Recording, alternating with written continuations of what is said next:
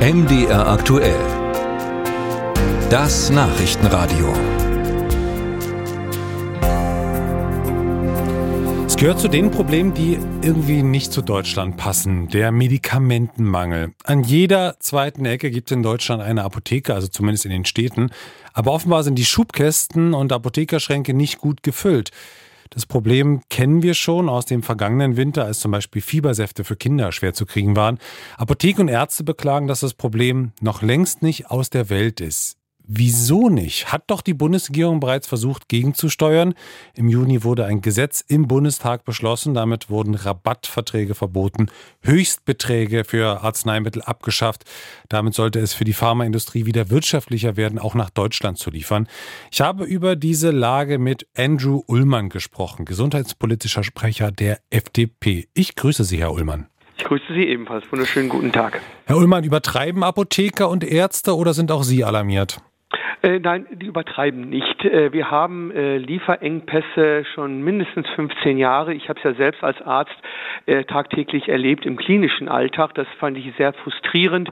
Und jetzt haben wir als Ampel, das haben wir auch als FDP unterstützt, ein Arzneimittelgesetz auf den Weg gebracht, das ab Ende Juli erst in Kraft gesetzt wurde, also knapp fünf Wochen ist es gerade her, damit wir hier eine Erleichterung bekommen. Es ist aber nicht überraschend, dass das natürlich nicht sofort wirksam ist, denn äh, die anderen Probleme neben der Kosten äh, sind ja geblieben. Wo kommen die Produktionsstätten her? Wo kommen äh, die Arzneiwirkstoffe her?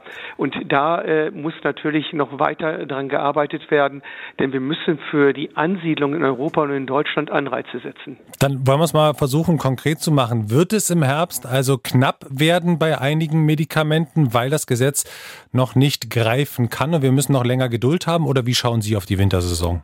Also ich äh, schaue auf die Wintersaison besorgt, weil die Warnungen bezüglich Antibiotikamangel und auch äh, Antipyretika, also fiebersenkende Medikamente vorhanden sind im Netz. Sie sind auch entsprechend auch gekennzeichnet. Äh, das Gesetz selbst ist nicht ein Allheilmittel. Das wird nicht alle Probleme unmittelbar lösen, denn wir haben auch im Koalitionsvertrag auch geschrieben, dass wir versuchen, die Arzneimittelproduktionen wieder nach Deutschland bzw. nach Europa zu bringen, damit wir die Produktionsstätten hier haben. Denn ein Problem ist ja völlig ungelöst und das auch nicht durch das Gesetz unmittelbar zu beheben ist.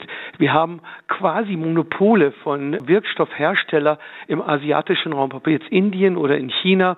Und dadurch, wenn da aus Sicherheitsbedenken, dass da die Qualität nicht ausreichend ist oder durch, das habe ich selbst gehört, von Explosionen oder Feuerausbrüchen eine, eine Produktionsstätte nicht mehr existent ist, kommt es natürlich sofort zu Lieferengpässen, weil das nur diese eine Wirkungsstätte ist, wo diese Arzneimittel hergestellt werden. Das heißt, wir müssen die Lieferketten, die wir haben, diversifizieren. Das ist nicht eine Aufgabe, die in wenigen Wochen zu lösen ist. Der Aufbau der, einer neuen Industrie dauert auch seine Zeit. Und der Bundesgesundheitsminister Karl Lauterbach hat ja bereits angekündigt, bis zum Ende des Jahres ein Gesetz vorlegen zu wollen, das eben die Forschungs- und Produktionsbedingungen für Arzneimittel in Deutschland verbessern soll. Und das ist also ein Gedanke, der, wenn ich Sie richtig verstehe, von Ihnen absolut Unterstützung bekommt?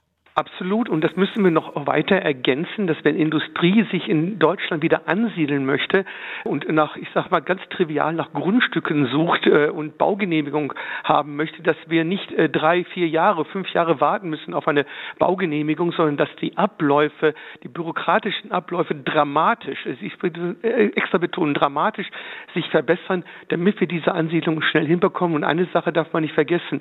Eine nachhaltigere Industrie als die Pharmaindustrie die Pharmabranche gibt es nicht.